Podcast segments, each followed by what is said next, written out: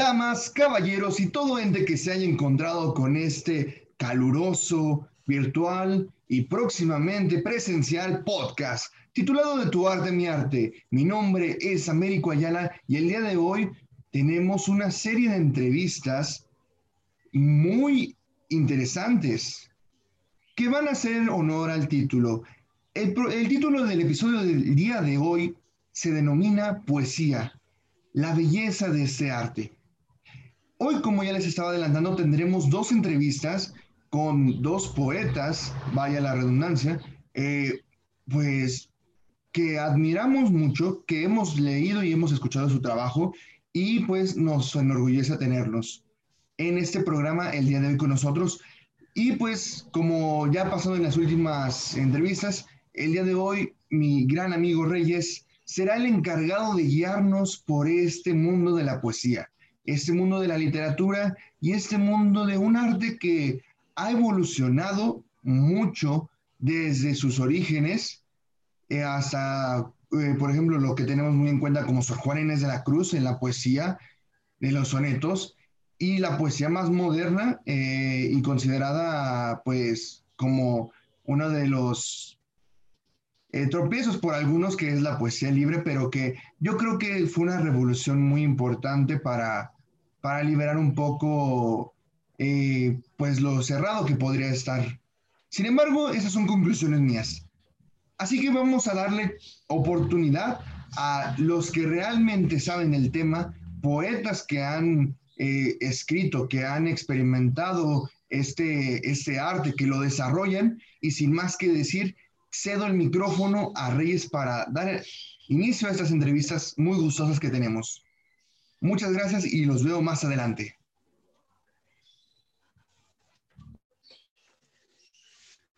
Gracias, estimado Américo, por tu icónica presentación. Eh, como bien lo menciona, vamos a tener dos entrevistas. En primer término nos acompaña eh, Pedro Mena. ¿Cómo te encuentras el día de hoy, Pedro Mena?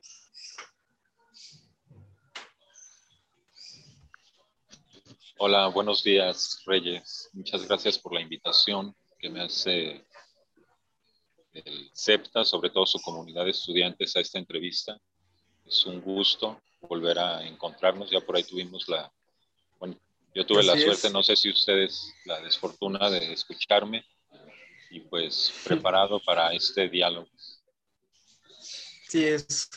Gracias por también aceptar estar con nosotros en este podcast de tu arte a mi arte y estamos muy agradecidos con eh, eh, vamos a hacer una presentación un poco más formal de él para que lo conozcan un poco mejor a la audiencia que nos, que nos escucha.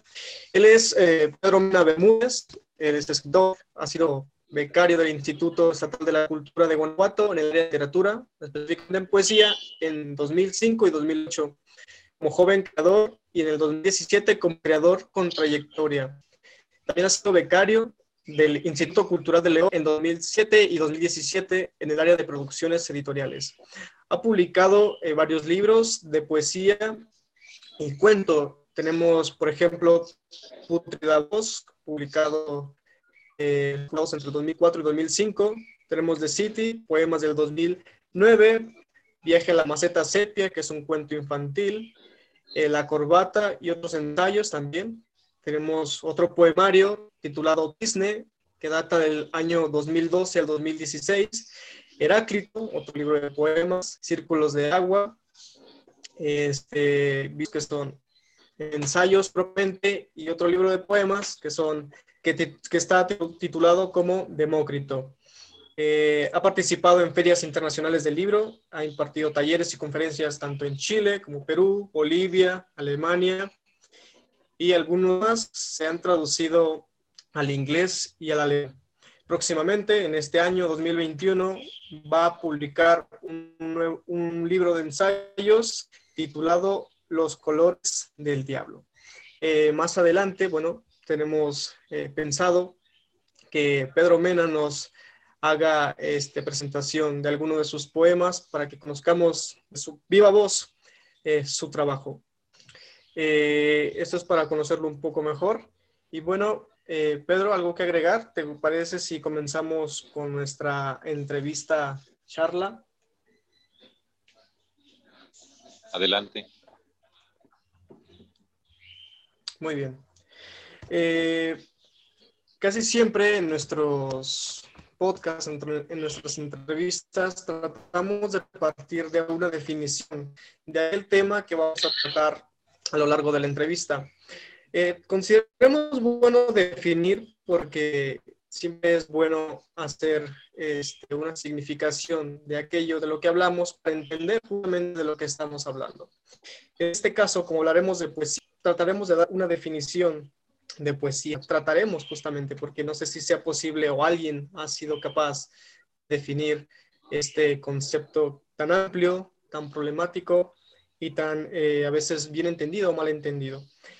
Pedro Mena, ¿qué nos puedes decir respecto a la poesía? ¿Qué es la poesía? Bueno, mira, mm, habíamos tenido una charlita previa donde te anticipaba que más allá de, respuestas, me gustaría problematizar las preguntas que, me hicieron este, llegar y esa primera, sé que, que por método, que, que, traen ahí ya no se les quita lo tomista muy fácilmente. Este, yo creo que hablar de poesía es hablar de humo y de no entendernos muy fácilmente este, en los términos. Entonces, propongo más, más bien hablar de poemas. El, el intentar este, definir qué es poesía, que ya lo han hecho teóricos, este, literarios, críticos, filósofos y los mismos poetas.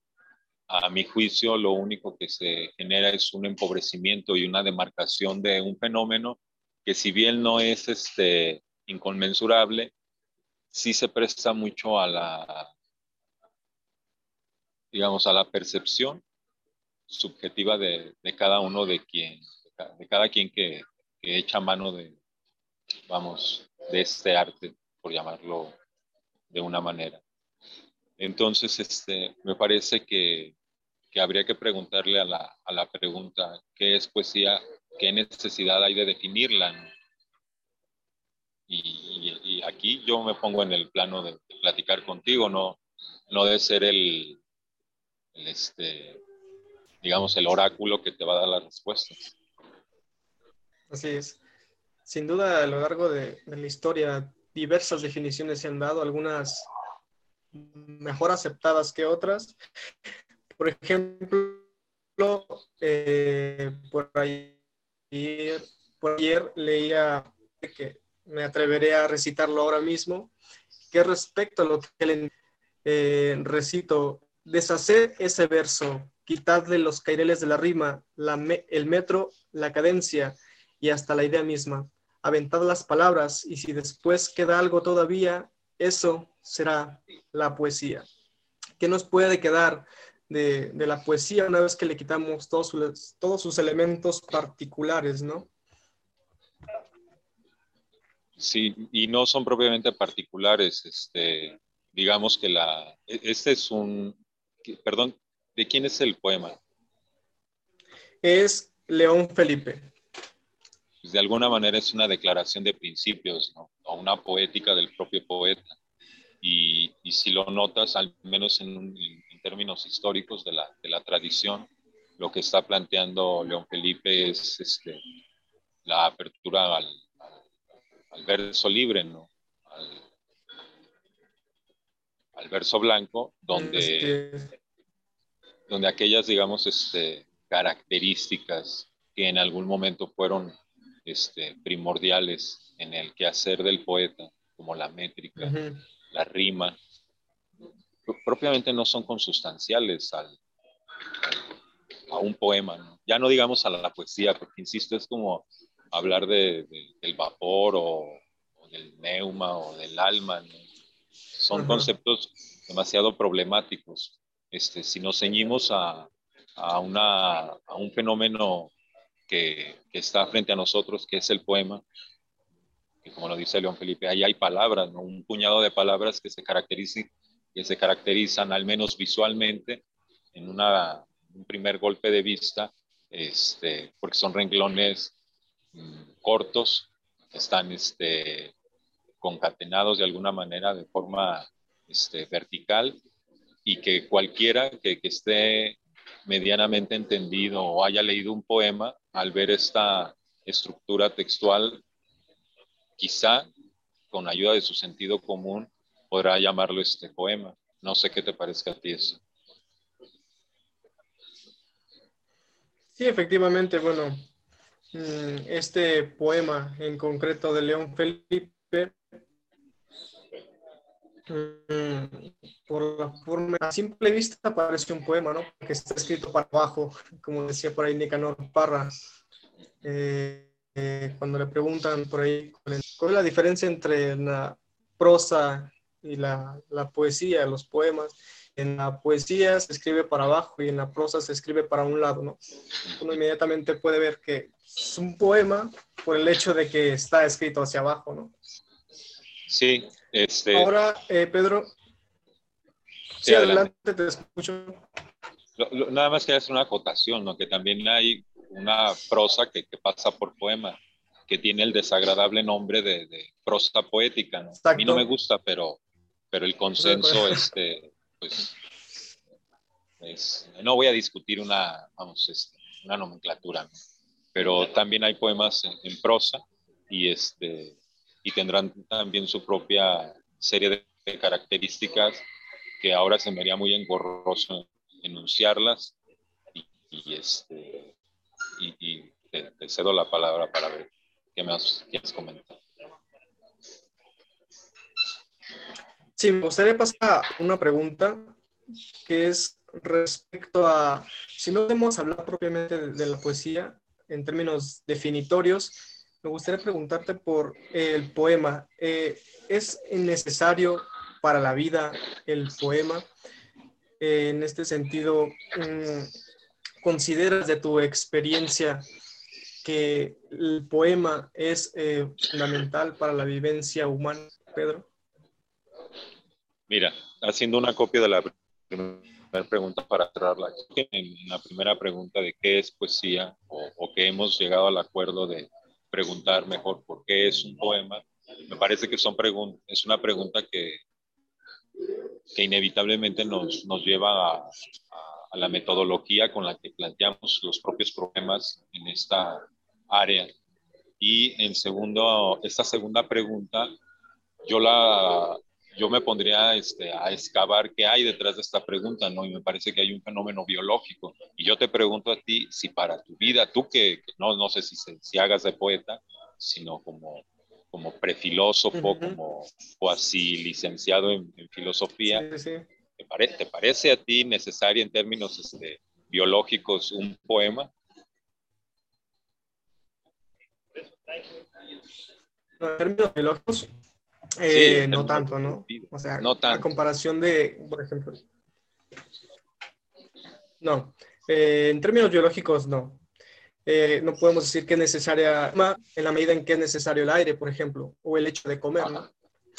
este, podría ser necesario el poema en una vida, digamos, existencial, ¿no? Propio del sujeto existencial, ¿no? Sí, entonces esto me por ejemplo, que se angustie. Y también que se alegra, ¿no? Porque luego esta tendencia a, a, plantear así la, la, poesía como un crepúsculo del espíritu o, del ente, eh, vamos, es parte también de, de, de una tradición y de una lectura de esa tradición. Este, sí, sí, sí. Me parece que un poema o una serie de poemas son necesarios este, circunstancialmente. Pongo por caso eh, la Iliada en la antigua Grecia. ¿Es necesario ese poema? Claro que sí, porque conjunta una identidad que al día de hoy seguimos este, poniendo como, como referente para acercarnos a, a aquella cultura griega, ¿no? a su mitografía, a su teología, a sus usos y costumbres. En ese sentido, le veo pertinencia y, necesidad a la poesía. E igual podemos este, saltarnos siglos y, y un místico como un místico como el que mencionabas, creo que mencionabas San Juan de la Cruz, es necesario para él el poema en la medida en que quiere comunicar este, su, su tránsito, su, su ejercitación espiritual, también es necesario, ¿no? Pero también lo podía haber hecho en prosa. ¿A qué se debe que lo haya hecho en, este, en, vamos, en un género literario llamado poesía? Me supongo que al, al prestigio cultural que tiene ese, ese género. Y si nos corremos otros siglos más adelante, no sé, este, y el, todas las tradiciones vanguardistas, también uno de sus centros de operación más famosos son los poemas. ¿Por qué escogieron los poemas? Bueno, pues creo yo que porque son un cúmulo de, este, de saberes, de, de creaciones este, vinculadas al lenguaje escrito y que rara vez se, vamos, se le había metido mano.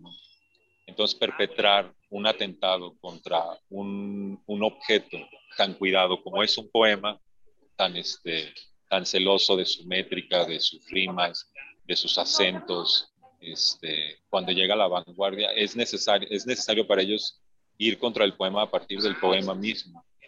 Entonces, este, eso digamos como en términos de, de una tradición. Ahora, este, en términos de, de, lo que tú llamas existencia, me parece que, hasta cierto punto es necesario, pero no, no esta, ¿cómo decirlo? No esta necesidad que a veces los propios existencialistas le han colgado. Este, es cierto que, que el poema es un reflejo de, de un estado anímico, de un, de un, digamos, este, de un estado espiritual, pero insisto, no necesariamente tiene que ser este el conducto, el poema, ¿no? No sé si quieras agregar algo más a esta pregunta. Sí, este, en algún sentido, mm, es posible que el poema sea necesario también para conocernos, ¿no? Este, eh, por ahí muchos, muchos poetas, algunos, muchos, no muchos, pero muchos poetas dicen que escriben para saber quiénes son, ¿no? Este, también Yo estoy de acuerdo con eso. Yo estoy de acuerdo con eso. Sí, por ejemplo, el mismo Aristóteles nos indica, ¿no? Que por naturaleza tendemos al saber, ¿no? Y sobre todo al saber quiénes somos y a través de la poesía también podemos descubrir quiénes somos. Esto me llevaría a, una pregunta, eh, Pedro. Eh, ¿La poesía es portadora de la verdad, de la verdad acerca de quiénes somos? ¿O la verdad propiamente le pertenece, por ejemplo, a las ciencias empíricas o en algún caso a la filosofía? Bueno, lo que yo podría decir respecto a que si la poesía es portadora de la verdad, sería de una verdad individual, netamente, este, subjetiva y nada que ver con las fantasías este, metafísicas de, de la verdad con mayúscula. El que sí es posible que el poema sea un, un, instrumento de conocimiento de sí, también este, estoy de acuerdo con, con esta observación. Y obviamente también los otros saberes, entre ellos la ciencia, la propia filosofía, la teología y, y, demás este, ciencias, aportan al conocimiento de sí. Eso es lo que podría opinar al, respecto. Gracias, gracias Pedro por esta aportación. Sí, sin duda el propio concepto de verdad es problemático por doquier, ¿no? De hecho, en filosofía todavía no hay algún acuerdo acerca de si puede o no el filósofo alcanzar la verdad, incluso la propia ciencia, ¿no? Este, por ahí me gustaría citar en este momento a John Cocteau, que decía acá de la poesía que la poesía es una mentira que siempre dice la verdad, ¿no? En este caso podríamos decir que es una verdad, como sugiere Pedro, una verdad individual, ¿no? No tanto en términos de una verdad absoluta. ¿Sí? Así es. Igual estaría bien recordar las palabras de John Keats, ¿no? Donde decía que los poetas inevitablemente somos mentirosos. Exacto. Entonces, este, entre esta paradoja, ¿no? De la, la confesión de, de la mentira.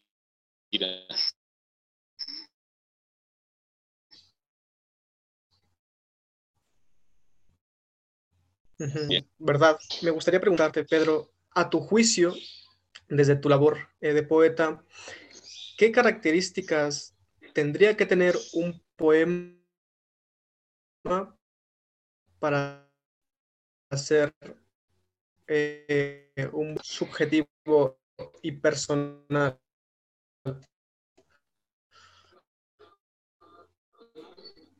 eso responde a consideraciones objetivas, pese a que hay el esfuerzo de consensos de una comunidad poética que incluye a, al propio poeta, a sus lectores, a sus interlocutores, a los críticos, a los propios filósofos que hacen el trabajo de, de, este, interpretación. Mm, pero no, no, no podría yo este, decir qué, qué hace que un poema sea un buen poema. ¿no? Yo creo que basta con que escribas un poema. Ahora, ¿qué es lo que, qué es lo que conforma esa, esa realidad lingüística? Tampoco estaría muy seguro de tener una respuesta este, firme, puesto que hemos hablado de, de cómo la, los criterios de valoración se han este, modificado a través de la historia. Entonces, quizá yo no creo que un, un conjunto de líneas quebradas estén en, en endecasílabos con determinados acentos en sus sílabas y este, acomodados en estrofas, no necesariamente eso es un poema. Tampoco lo es este, una, vamos, un vómito emocional que está entrecortado en líneas que parecen versos. Entonces, este, y si yo presumo de que tal poema es un poema, puede ser que alguien desde otro horizonte me cuestione y me interpele que, que, dicho artefacto lingüístico no tiene las características de un poema, ¿no? Entonces, se cae en un relativismo al, al, al, al asentir que, que, son criterios subjetivos, pero por el momento pienso esto, ¿no? quizá mañana amanezca este, con, otra, con otra verdad y, la opinión sea diferente. Claro. Sí, eh, puedo, coincidir, en ciertos puntos en esto, porque sí, ¿no? Por ahí decía, ¿no? Que el poema bello es aquel que nos eh, enseña algo sobre nosotros, ¿no? Aquel poema que para nosotros es bello es aquel con el, con el que nos identificamos de alguna manera o que nos narra ciertos aspectos de nuestra historia. Y, habría que acotar aquí, ¿no? Porque luego se entiende la belleza como esta, esta especie de idilio donde estamos acostados en nubes y, y todo resulta halagador y, vamos, toda la cursilería que nos dejó este, la poesía de poesía modernista, o bueno, cierta poesía modernista, pero si se trata del poema como receptáculo de la experiencia, entonces toda aquella oscuridad, o al menos esto que entendía John por, por, por oscuridad, todo esto que, que parece que permanece hasta cierto punto oculto para nosotros, yo veo un grado de belleza en eso. O sea, para mí los, poemas de un Leopoldo María Panero, que, que francamente son este, horrorosos hasta cierto punto por el contenido, no dejan de ser también un, este, un aporte a la belleza, porque ahí, ahí está presente algo que está en nosotros, esta, digamos, maldad, esta perversión que, digamos, no la tiene un león ni, ni, un, este, ni una zarigüeya, es propiamente humana. Ajá, así es. Me gustaría eh, ahora, Pedro, cerrando un poco este, este tema o este subtema de la charla, me gustaría pasar ahora a, a una pregunta que puede eh, relacionar dos elementos. Eh, relaciona, por, un lado, a la poesía con la ética. Este, la pregunta es la siguiente. ¿Debe haber alguna exigencia moral para el poeta o la poesía? Por ahí el Pound decía que no se puede ser un buen poeta si no se es antes una mejor persona. De algún modo ahí hay una exigencia ética para el poeta, ¿no? ¿Tú consideras que es, eh, digamos, fundamental o en algún modo necesaria la ética para la creación eh, literaria, específicamente poética? No, no me acordaba de ese pasaje del Japón, pero él también tiene un pasado bastante oscuro que no lo deja bien parado con su propia afirmación. Este, no, mira, incluso creo que de unos años para acá, posterior a las vanguardias, invertido la, la fórmula, ¿no? Casi se puede, casi parece un requisito, digamos, este, es cultural, ¿no? Pero no es que, haya que ser una buena persona para ser un buen un poeta, ¿no?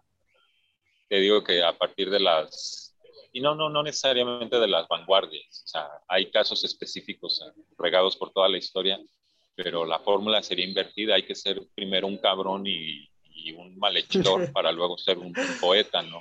Y lo puedes ver, no sé, eh, Quevedo tiene una vida, este, ejemplar respecto a, mañas y, este, y trifulcas. Y si pones por caso también a François Villon, también vas a encontrar la, la, misma, ¿no?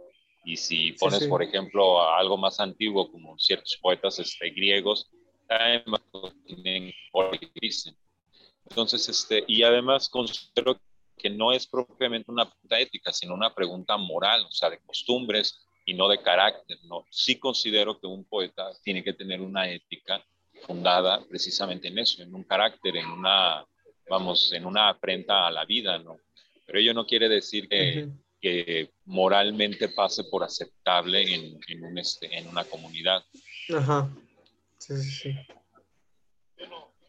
¿Consideras que, ahora que mencionas este, el caso de Pong, ¿consideras que de alguna manera problematiza la poesía de un poeta, eh, su pasado poco moral o por una sociedad visto como moralmente malo?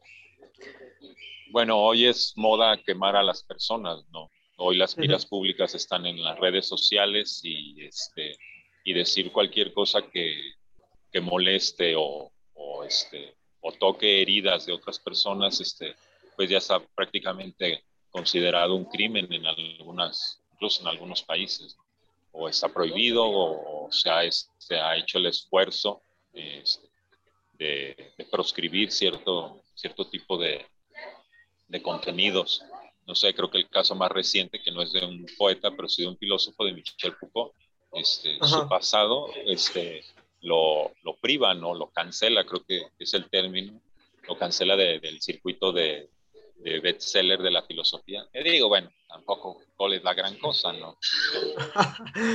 sí, sí, sí. Este, y podrías pasarte como filósofo sin, sin leerlo a él, ¿no? Hay otros pensadores franceses de su mismo tiempo que a mi consideración este, eh, aportan más.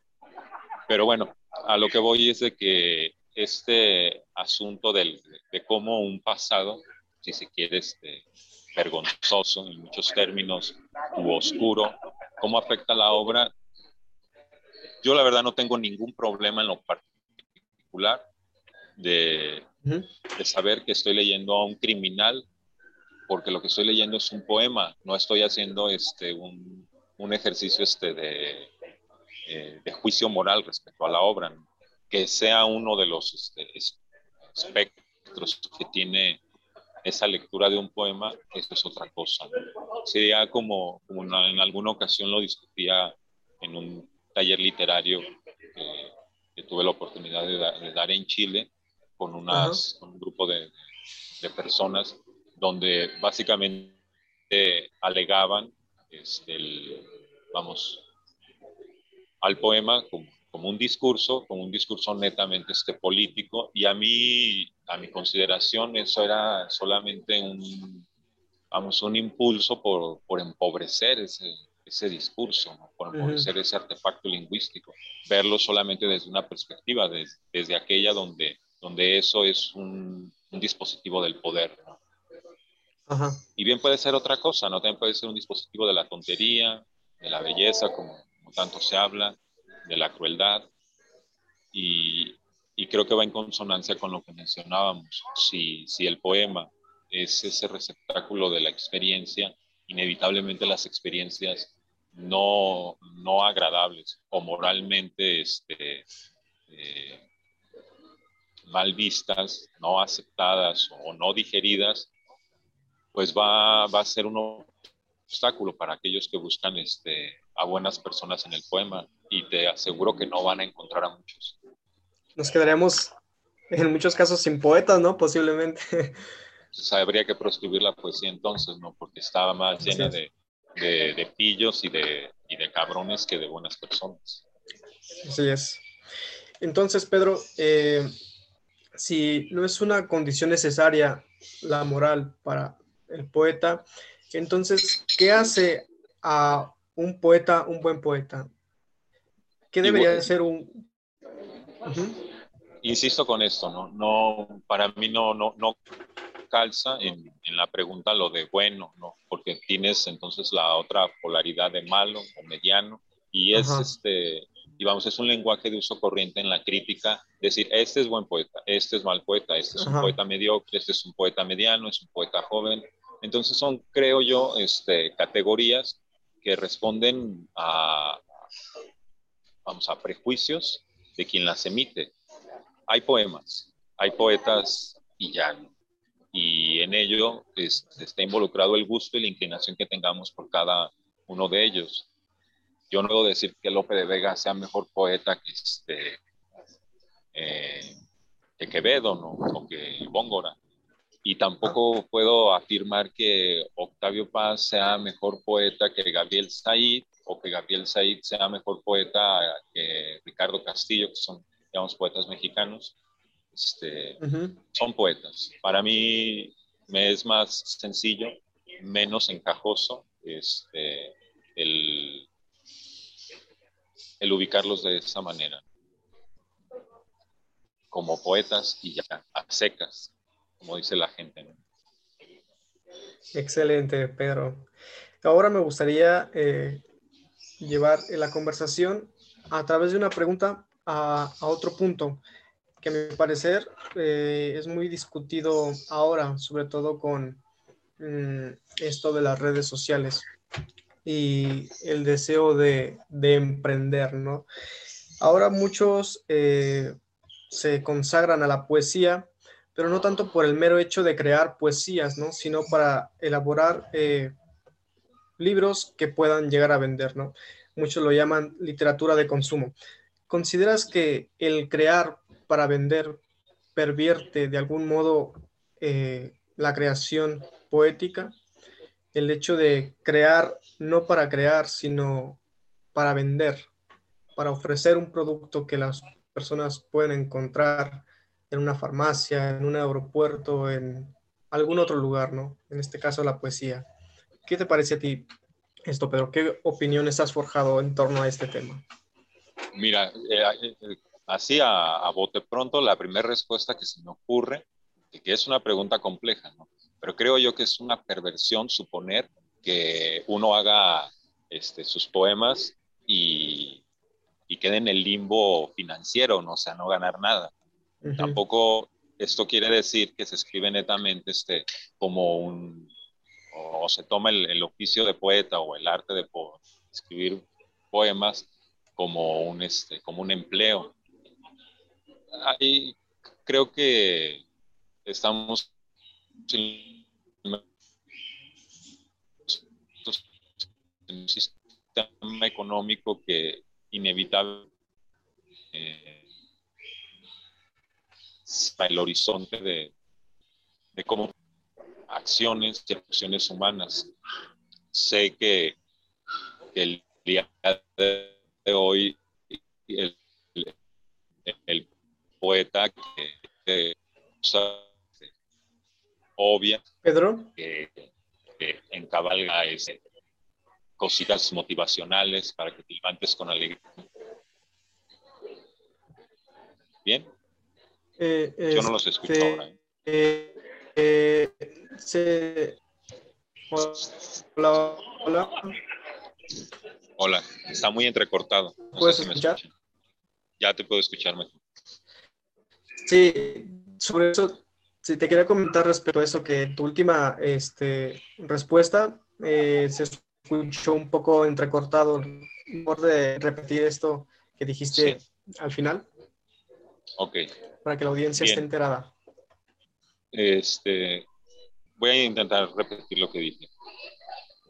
Creo que es una perversión suponer que, que el poeta no tenga una remuneración de, de lo que hace, ¿no? Pero no necesariamente esto significa que se escriba como una forma de empleo. Los hay y, y es respetable el que hayan tomado esa, vamos, este, ese camino, ¿no? También creo que dentro de la pregunta se menciona el, contexto presente de, de, que hoy en día abundan los poetas este, ceremoniosos y motivacionales que te invitan a través de versos este, con una pobreza lingüística y una miseria metafórica a, a levantarte con ánimos. Hoy esos, hoy esos poetas, este, que también lo son, digo, cualquier orate pasa por poeta, ¿no? Creo que la, a, lo, que yo iba es que vivimos inmersos en un, en un sistema donde inevitablemente convierte sus productos en mercancías y hay gente astuta, en este caso un poeta que es raro que sea astuto, este, que ha visto por ahí una, una mina de oro, ¿no? Y ha sido explotada. Eh, creo que fue bastante mencionado o, o, circuló bastante el, el, escándalo del premio Espasa, donde se le concedió, no sé a qué pobre diablo que se, se pone a, a escribir estas cosas este, de rayanas en lo, en lo motivacional. Que digo, hay poetas que hacen lo mismo, ¿no? ¿no? sé, me pongo a pensar en un Constantino Cavafis, que también sus poemas son motivacionales, pero la riqueza lingüística y la pericia la que aborda Cavafis un, poema, este, dista mucho de, de esos pequeños este, artefactos que el día de hoy pasan a través del mercado como productos netamente rentables. Entonces, ¿tú no le verías mayor problema a que se elabore lo que se llama literatura de consumo siempre y cuando la, esa literatura sea auténtica? Mira, yo creo que es una moda. Es una moda el que hoy haya poetas y hagan negocio con, con ello y tarde que temprano va a acabar eso. La, la, poesía, ya así entendida como una tradición, pues es una tradición milenaria. Entonces, este tipo de tropiezos con, con querer este, usufructuarla eh, van a pasar de moda. Hoy se escriben poemas porque tu amigo escribe poemas y, y se trata de escribir este, renglones chiquitos, como decíamos, en vertical, y pasas por poeta, ¿no? Pero en realidad uh, son pocos los que sobreviven. Paul Valéry decía que si después de los 30 años sigues escribiendo versos, es probable que, que, que tengas ese mal, ¿no? El mal del poeta. Pero es, raro, es raro el que llega a, a esas alturas. Sí. Muy bien. Hace un momento nos hablabas sobre que esto es un tropiezo, ¿no? Eh, ¿Hay algunos otros tropiezos que tú veas en la actualidad respecto a la poesía? Es decir, ¿cuáles son los malestares, si es que hay los malestares de la poesía ahora que posiblemente se deben evitar o se deben tratar de resolver? Por ejemplo, esta pobreza del lenguaje que tú mencionabas hace un momento. Eh, mira, no considero que haya males en el sentido moral este, de la poesía, respecto a la poesía. ¿no? Eh, lo que considero y, mencioné como tropiezo, yo creo que solamente por, por, este, por ilustrarlo con una, con una imagen, el qué hacer, ¿no? Yo creo que todo beneficia al poeta y al poema. Hasta este, vamos, hasta esta avaricia eh, genera un, un tipo de, vamos, de perspectiva respecto a la realidad con la que posteriormente se trabajará a través del lenguaje escrito. Eh, entonces, yo no le veo mal, ¿no? y si lo sabe, diría que la propia es este, casi es un aliado del mal. Un mal, este, no moral, sino metafísico, ¿no? No sé cómo decirlo. O sea, todo, todo influye en, el poema. y no importa este que no importa en realidad las este buenos días gracias. Disculpen la interrupción. Creo que se escucha bastante el ruido. no hay males en la poesía así de sencillo este, y obviamente el poeta es un artista y los artistas siempre son quejosos, son moralistas, son este, inevitablemente se quejan del otro, ¿no? Del compañero. Entonces, este, todo esto deviene en, una tradición y si hoy un loco que, que, cuenta chistes a través de versos pasa por poeta, pues inevitablemente es poeta, al igual que un quejumbroso, un chillón, que escribe sobre sus desgracias y sobre sus tragedias en la cama, también pasa por, por, poeta. Entonces, este, dado que al inicio lo vinculamos el, este, el poema como, o, la verdad del poema como algo subjetivo, la consecuencia para esta pregunta sería que, que todo, digamos, es una fuente de riqueza o al menos este, de un material de trabajo para el poeta. Muy bien, Pedro. Excelente. Ahora, mm, ya para finalizar, este, me gustaría pedirte un, favor. Eh, desde tu experiencia, ya que has publicado diversos libros, que has ganado premios, que has impartido diversos talleres, eh, ¿qué consejos tú podrías darle a los jóvenes o adultos que se están iniciando en la poesía, ¿no? Que están comenzando a escribir sus primeros versos. ¿Qué tú les recomendarías para que este quehacer pueda ser mejor? ¿O, qué nos puedes decir, Pedro? Mira, francamente yo no puedo decirles nada. Según mi experiencia es que un poeta, o al menos lo que es mi caso personal, este, no, a mí nunca me han gustado los consejos. Y creo que no hay caso de ninguno. Entonces, este, si mi estatus el día de hoy es como, como estos, estos juicios de los que hablábamos, que eran muy problemáticos, si mi estatus es el de un mal poeta, el de un buen poeta, el de un poeta mediano, mediocre o, este, se le quiera llamar, quizá responda que nunca he hecho caso. ¿Qué se le puede decir a alguien que, que inicia? Pues que siga, que siga, que inevitablemente esté viva. ¿no? Yo soy un poquito más como de la, de la idea de Rilke, de que hay, que acumular una serie de experiencias y después este, ir eh, puliendo el instrumento con el que queremos este, eh, vertir esas, esas, este, esas experiencias.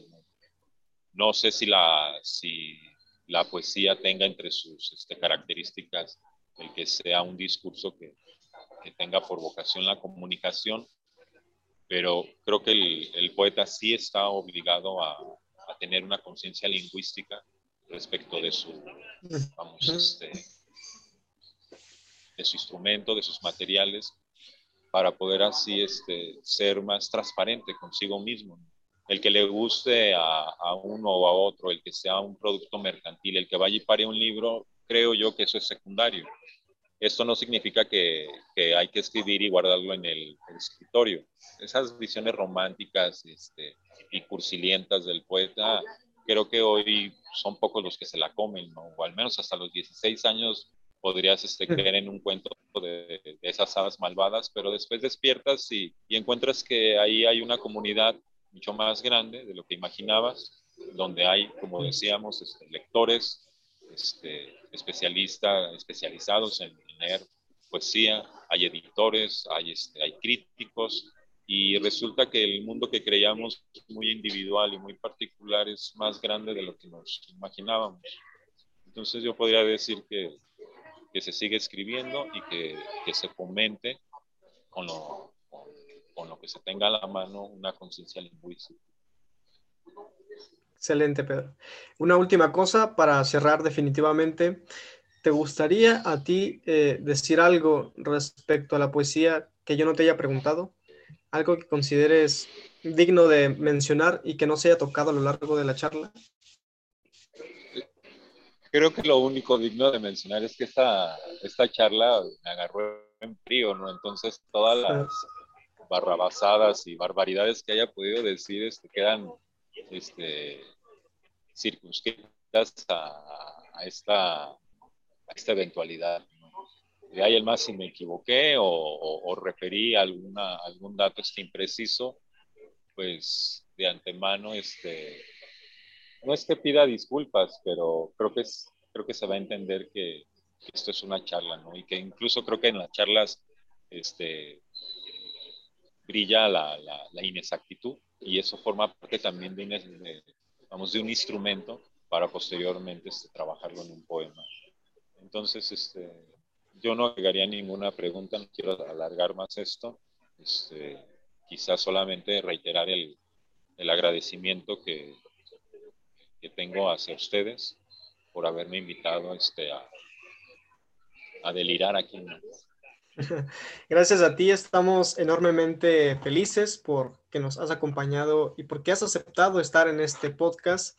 Y también me parece que es preciso comentar que en unos, eh, en unos días, en unos cuantos días, eh, podemos este, observar a Pedro Mena recitar sus sus poemas, eh, puede hablar un poquito acerca de ellos y eh, ahí lo pueden ver. También les dejaremos eh, links, si desea, para que puedan este, consumir su trabajo, si lo tienen digital, o si lo prefiere, puedan este, seguirlo en alguna red social.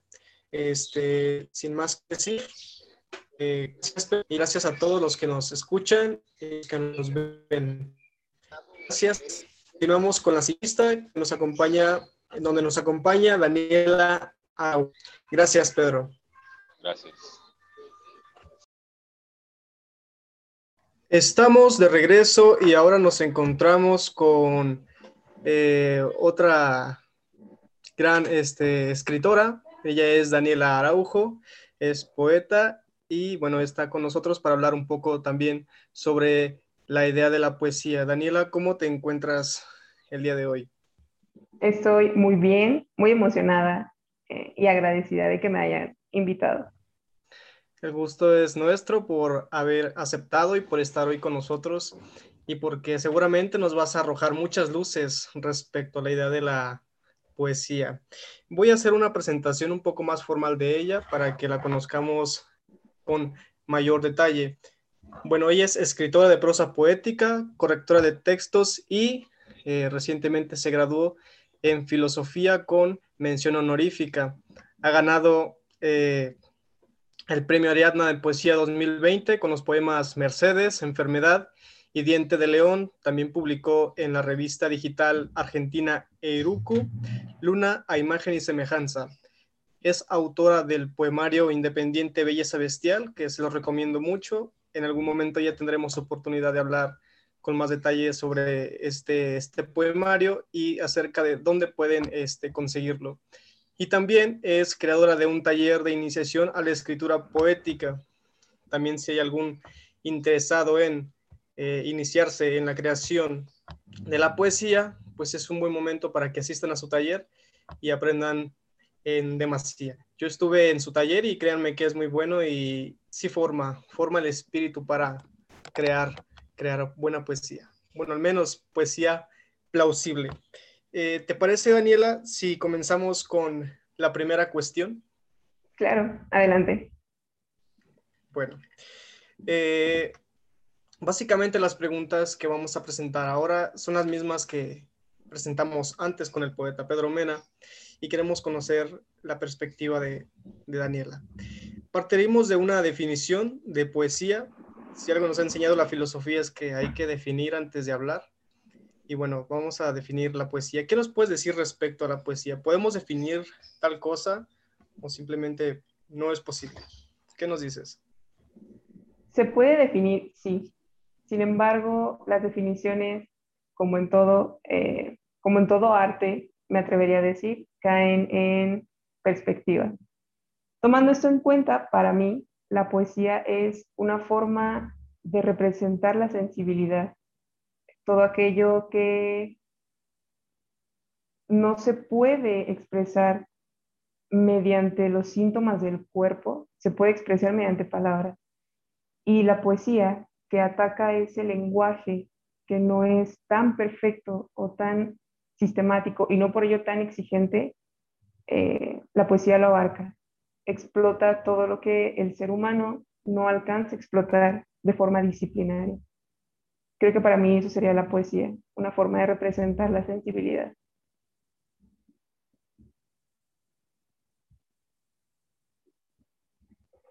Eh, muy bien, Daniela. Parece una definición que, bueno, más bien nos acercaría a entender un poco lo que viene a ser la poesía, ¿no?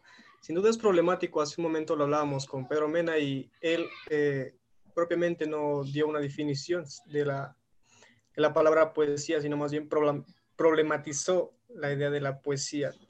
Hay muchas definiciones sin duda a lo largo de la historia de la poesía. Borges decía que la poesía o tenía como esencia la metáfora.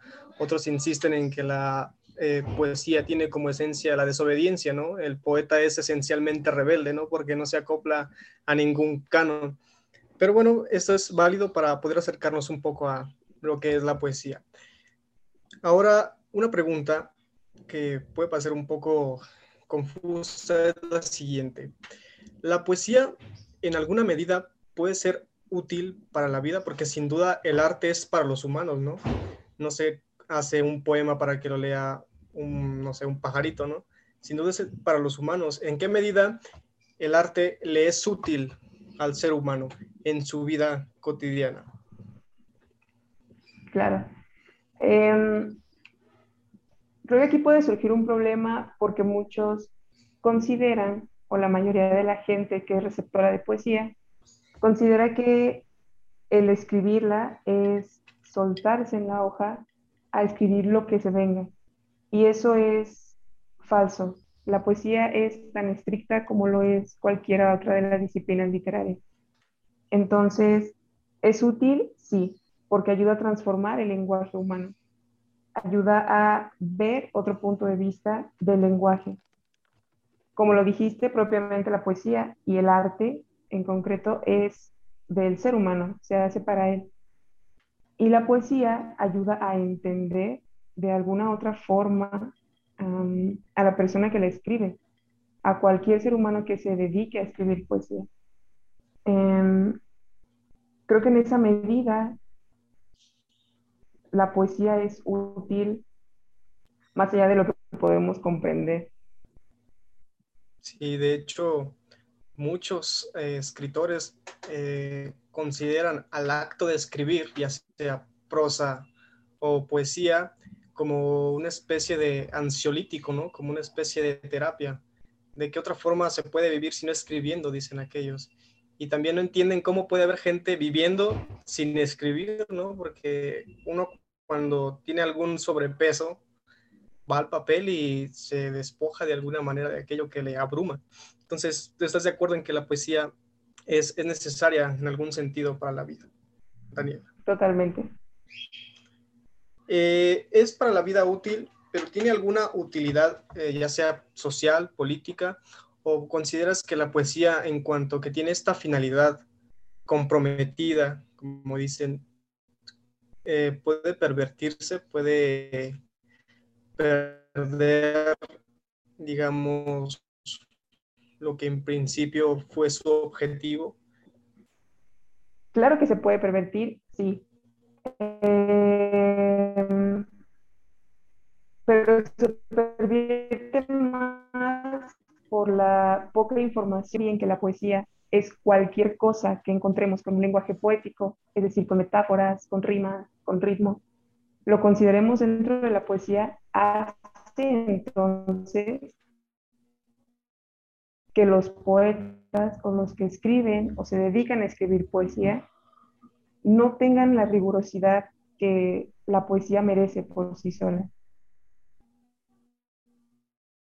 De ahí que se pervierta esa poca información que se... Y es también lo que brinda la utilidad. La poesía comienza como una como política, como religiosa. La mayoría de los poetas eh, estaban dentro de alguna problemática social y estaban a través de la poesía intentando, tenían ante ello. Entonces, sí, tiene más alcances más sociales eh, de los que se piensa como un arte cierto punto abstracto. Entonces, ¿consideras que es válido hasta cierto denunciar algunas problemáticas de la sociedad? ¿Consideras que es válido? ¿No crees que sea mejor? ¿No, crees que sea mejor este, dedicarle esa utilidad a la poesía? Es decir, de ser un poema, mejor algún panfleto, ¿no? Donde denuncio precisamente esto que a través de la poesía podría ser. Claro, se podría hacer a través de, ello, que sería el medio adecuado, vamos, pero la poesía sirve más como una burla. Em, es decir, los poetas son públicos. A pocos les gusta, pocos son receptivos para la poesía, pero la poesía es pública y en ese sentido es libre.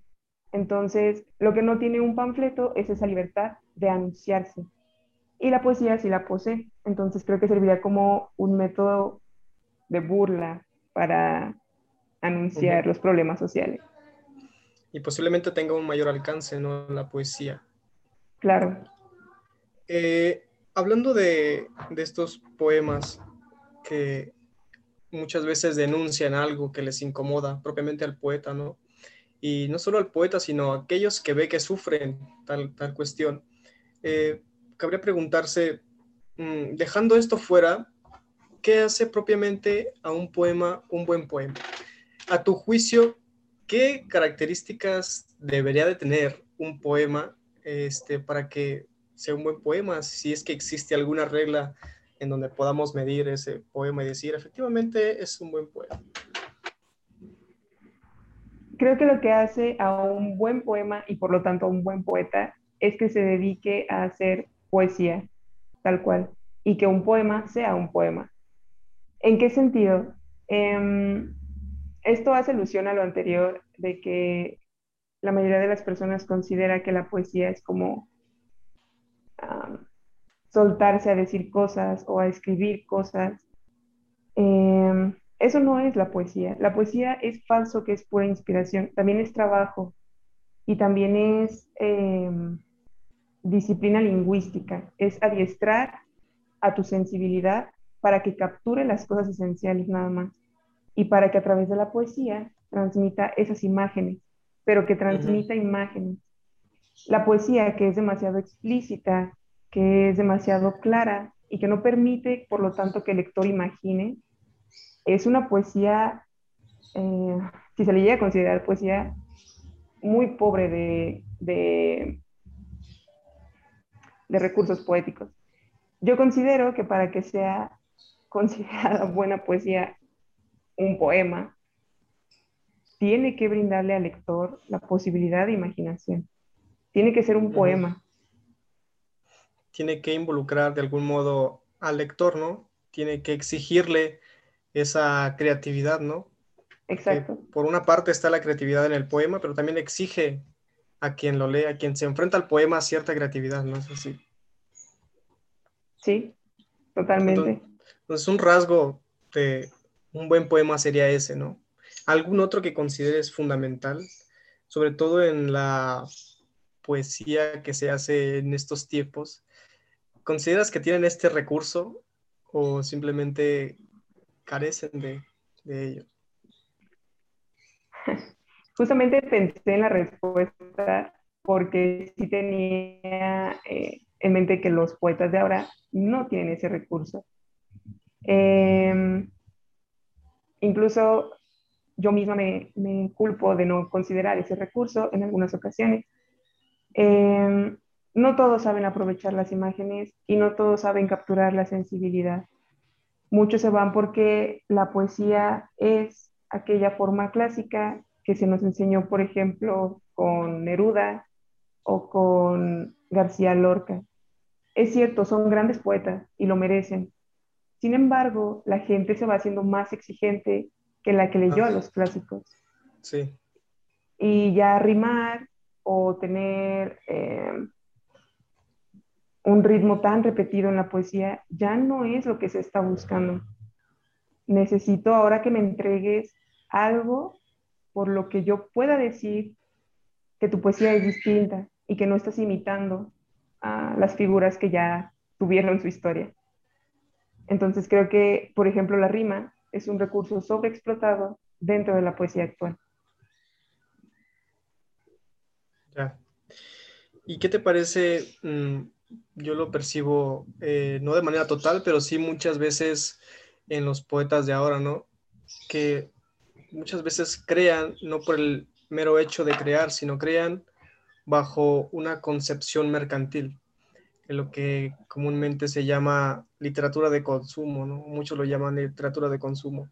¿Piensas que también esto puede poner eh, en un mal camino la poesía el hecho de eh, crear, no tanto por crear, sino para vender? El hecho de que la concepción mercantil se sobreponga a la verdadera creación literaria, sobre todo ahora en estos tiempos. ¿Consideras que puede pervertir de algún modo la poesía? ¿La puede dejar mal parada? Considero que sí y no. Em, a mí me parece que los escritores que consideramos que podemos sobrevivir con solo escribir para nosotros, es una perspectiva muy idealista. Es falso. Ningún artista sobrevive por dedicarse al arte para sí mismo. El arte, aunque no fue su primera finalidad, sí necesita ser vendido, necesita comercializarse para darte a conocer y para sacar algo económico de tu trabajo y no está mal. Em, es falso que los artistas queremos vivir solo de, de la apreciación propia, pero se pervierte en un sentido, sí, en el sentido de que aceptamos también cualquier cosa como público con tal de, de encontrar y saciar nuestro gusto por la información, aceptamos a cualquier poeta y leemos cualquier cosa. De ahí, por ejemplo, en la música, que haya tantos géneros musicales que compramos y que muchos no son buenos. Y también no, no, no arruina la poesía ni la deja eh, mal vista, porque merece ser conocida. Aquellos poetas que logren destacarse entre los buenos poetas, o lo que sería un buen poeta, eh, logran darse a conocer. Y y creo que eso es lo que necesita al final el mundo, eh, que dentro de tanta gente que se vende salga una minita de oro que estuvo oculta mucho tiempo. Entonces, mm, puede que sí la pervierta, pero puede que no también. Ok.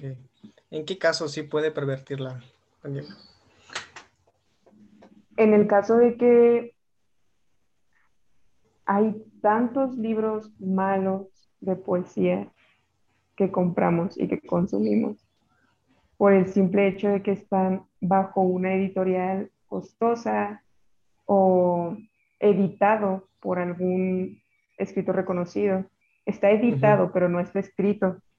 Entonces, es una diferencia muy grande. Y lo consumimos aún así. Creo que en ese sentido pervierte la poesía por otro lado, no se pervertiría tanto, ¿no? Si hay un trabajo, digamos, auténtico, de calidad y que a su vez se promociona, ¿no? Quizá en ese, en ese, sentido no podría hacérsele tanto mal a la poesía, sino al contrario, ¿no? Quizá pueda innovar este poeta y a través de la mercantilización pueda llegar a tanta gente, ¿no? Que conozca su trabajo. Si es que la gente o la época está preparada para conocer ese trabajo. Eh, claro. Voy a desplazar un poco la charla a una cuestión un poco más académica, Daniela. Y, tú que estudiaste filosofía, seguramente vas a problematizar algo, esta pregunta que incluye la noción de verdad.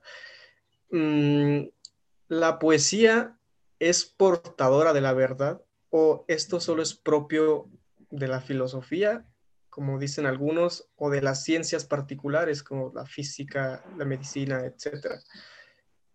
La filosofía también tiene, digamos, esa capacidad de portar la verdad y transmitirla también.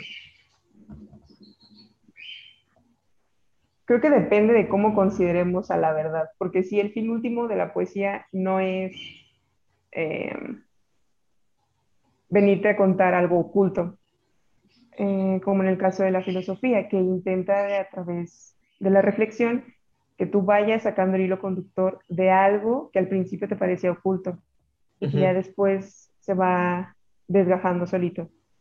El fin de la poesía, el primer fin de la poesía no es ese. Sin embargo, si consideramos a la verdad como, como una muestra de que algo está sucediendo, pues sí, la poesía eh, transmite una verdad, la verdad del poeta, eh, en el sentido de en qué contexto se encuentra el poeta en el momento en el que escribe y qué está intentando transmitir. la poesía, por ejemplo, de los movimientos del el 27 era una poesía reveladora de la verdad, porque era revolucionaria. En ese sentido, sí, sí abarca la poesía de la verdad, porque transmite una realidad, pero una verdad de forma Mm, tan rigurosa como las ciencias y como la filosofía, dudo mucho que tenga ese alcance la poesía. Porque de suyo no es su objetivo, ¿no? Digamos, el objetivo de la poesía es generar una experiencia estética, ¿no? Eh, generar alguna emoción, ¿no? Ya secundariamente podríamos decir que nos dice algo respecto a, no sé, el alma, eh, alguna, alguna cuestión este, más abstracta, por ejemplo. Eh, otra, otra, otra cuestión es respecto a la relación que existe o que podría existir entre ética y, poesía.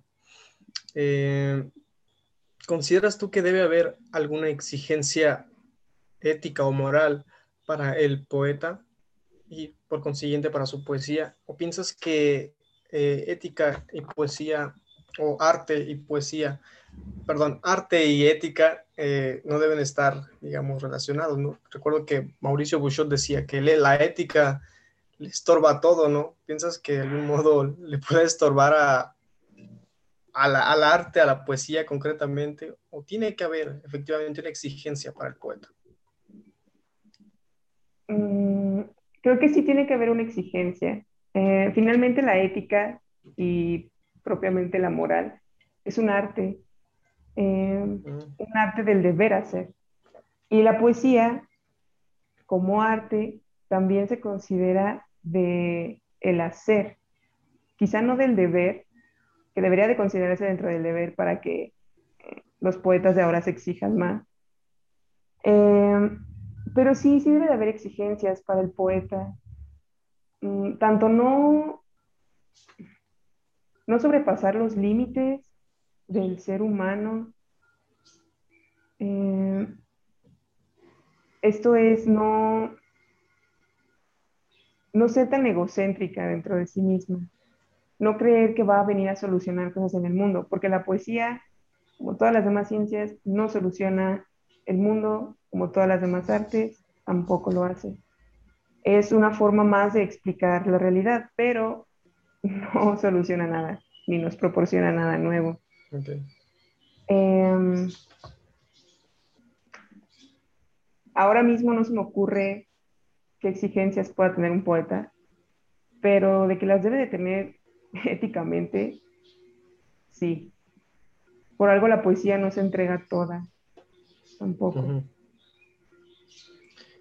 Piensas, por ejemplo, eh, por ahí veía una noticia, porque a veces soy un tanto chismosillo, veía una noticia de un poeta muy reconocido, chileno, Pablo Neruda, que tenía una hija a la que abandonó duramente, no la despreciaba porque su hija tenía eh, o padecía de una condición eh, particular, estaba enferma y su padre Neruda la despreciaba, de hecho la abandonó, me parece. Esto para una gran mayoría de sociedades puede estar mal visto, ¿no? Puede ser catalogado como un sujeto malo, ¿no? Entonces, ¿piensas tú que el pasado inmoral de un poeta puede dejar o puede, puede poner en duda su poesía? ¿Puede problematizarla al menos? Poesía? ¿O hay que separar eh, la vida del poeta con el, la poesía del poeta mismo? Que llegue a afectar tal cual su obra, es decir, que la llegues a despreciar por su pasado, quizá no, pero despreciar también su vida para contar su poesía, tampoco, porque cuando lees a un poeta y después lees su biografía, entiendes de dónde surgió todo eso. Em, no sé, se me viene a la mente, por ejemplo, Poe era un excelente escritor de terror y cuando lees su biografía entiendes por qué era un excelente escritor de terror.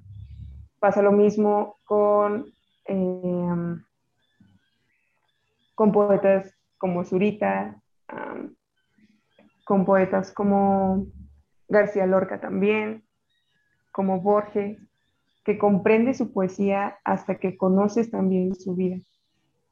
Entonces, debería de afectar, sí, en cierta medida, pero no para despreciarlo. Finalmente, y no sé si te has fijado, que todos los poetas tenemos la misma tendencia de ser románticos, pero con la suficiente prudencia de no enamorarnos tan fácil. Y tenemos como que, o nos damos el lujo de presumirnos eh, un poco difíciles de entender. Y realmente no, el poeta es muy sencillo de entender. Eh, amamos en la misma medida que despreciamos las cosas que conocemos.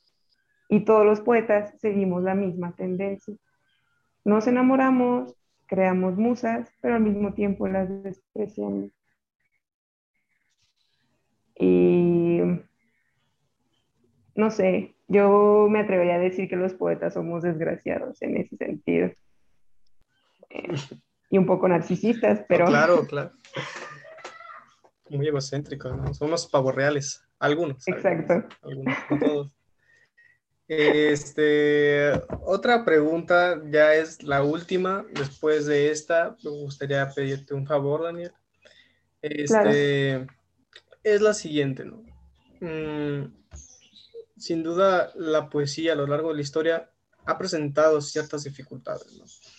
Por ejemplo, en la época griega, la poesía no estaba bien vista. Con esa célebre condena que le hace Platón en la República, eh, la poesía queda relegada a un plano de desprestigio. Tenía ahí sus problemas la poesía, con los que lidiaban eh, eh, ella misma. Ahora, ¿consideras tú que hay alguna problemática en torno a la poesía o cuál es el mal central de la poesía de ahora? Si es que mm. lo exista. Sí. Podría pensarse que se escribe con una pobreza de lenguaje o que se escribe por escribir y publicar, ¿no? O podría ser que se apresura mucha gente a, publicar, ¿no? ¿Cuál sería tu juicio mm, el mayor mal de la poesía en estos tiempos? Creo que el mayor mal es em, el desinterés, el desinterés por hacer poesía realmente. Como te decía, es, es mucho esto de, de, creer que la poesía se escribe por pura inspiración y porque un día te sentaste enfrente de la hoja y escribiste todo lo que se te venía a la mente. Eso es falso. La poesía es un ejercicio de relectura a los poemas, a cada uno de los versos que se hizo para obtener al final algo que te guste y algo que tenga voz propia. Que a las personas que se lo leas o que lo lean, el mayor mal de la poesía ahora es ese desinterés por crear poesía. Eh, se pueden estar creando muchísimas obras de arte que no tienen contenido poético y que la gente llama poesía. Y eso está pésimo porque nos condena a los demás a que entonces también lo nuestro, sin exigencia alguna, sea poesía.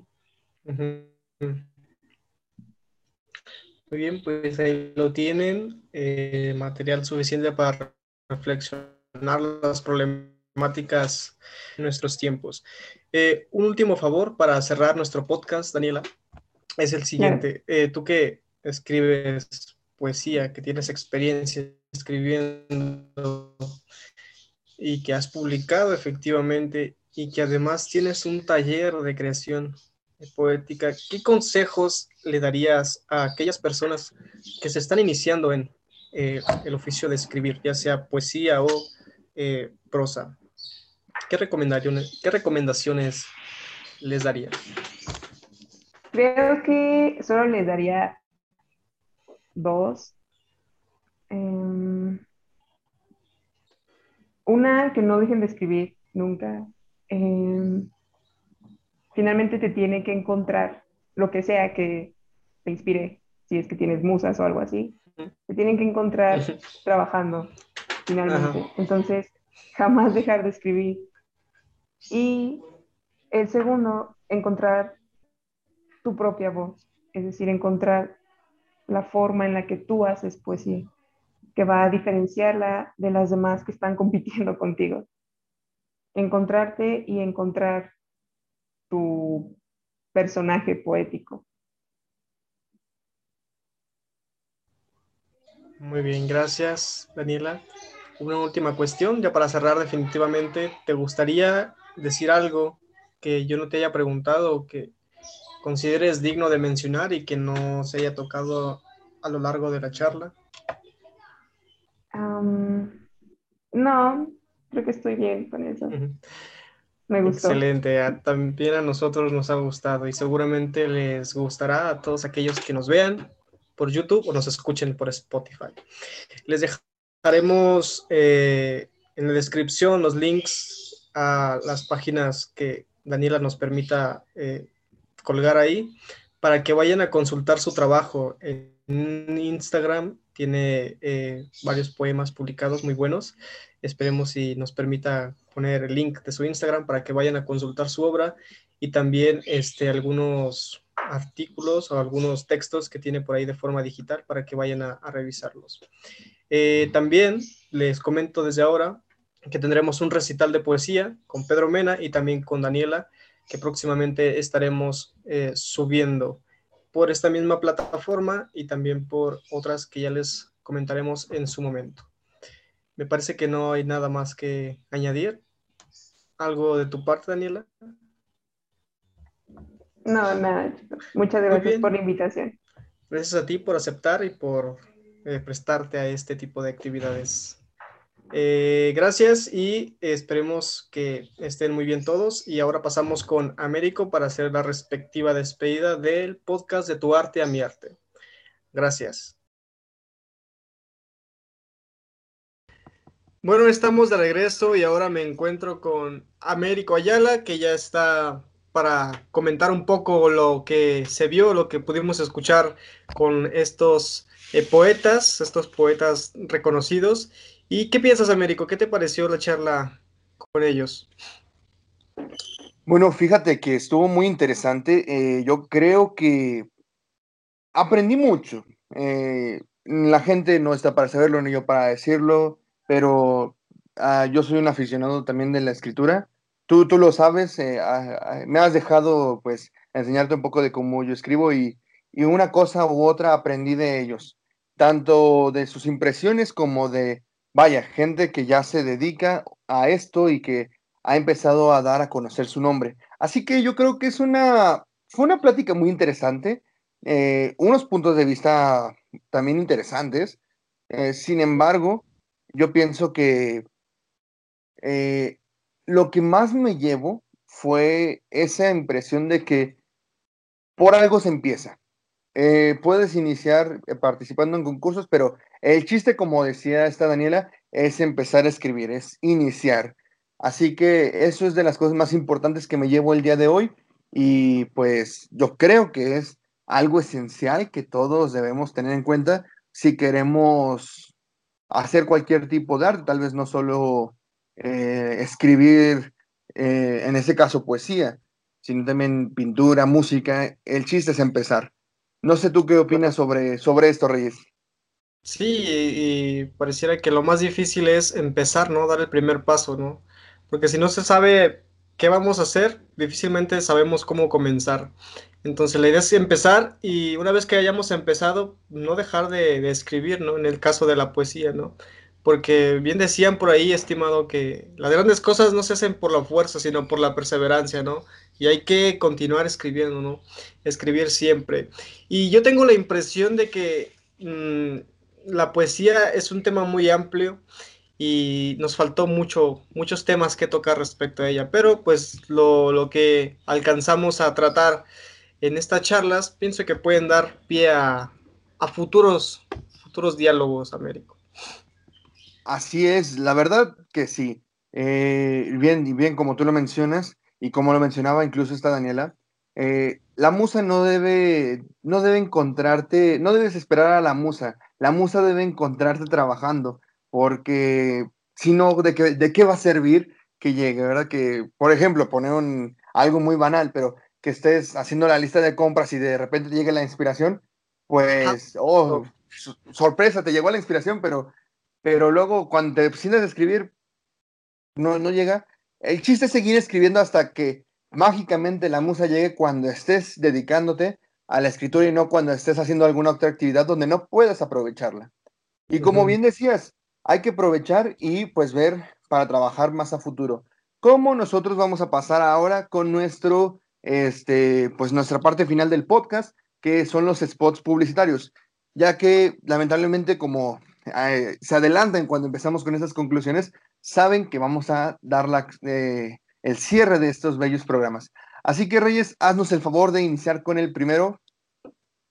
Claro, pues iniciamos como lo hacemos casi siempre en nuestros podcasts, agradeciendo al CEFTA, damos agradecimiento al Centro de Estudios Filosóficos Tomás de Aquino por proporcionarnos el espacio, el contacto con estas personas y la oportunidad de llevarles este podcast hasta sus oídos.